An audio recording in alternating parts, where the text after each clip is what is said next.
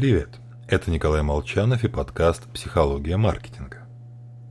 В ходе эксперимента Наоми Эйзенберг участники играли в простую компьютерную игру. Перебрасывались мячом еще с двумя испытуемыми. Точнее, участники эксперимента думали, что играют с настоящими людьми. В реальности движениями остальных игроков управляла компьютерная программа.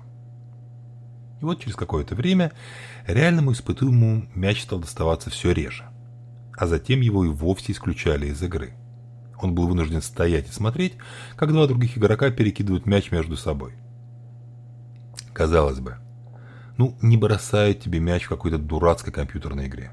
Ерунда. Только коллективные животные в одиночку не выживают. Если тебя выгонят из племени, ты лишишься всего. Еды, безопасности, секса. Даже небольшое ощущение социального исключения заставляет нас страдать. Поэтому так легко вспомнить ситуации из детства, когда с нами не хотели играть или дружить.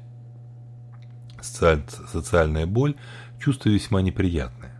Оно активизирует примерно те же зоны мозга, что и обычная боль. И вот эта боль социального отвержения подталкивает людей вступать в группы. И здесь на помощь приходят маркетологи. В мире бизнеса бренды дают покупателям чувство общности, ощущение причастности к широкой социальной группе. В мире есть множество людей, у которых есть iPhone. Я с ними, нас много.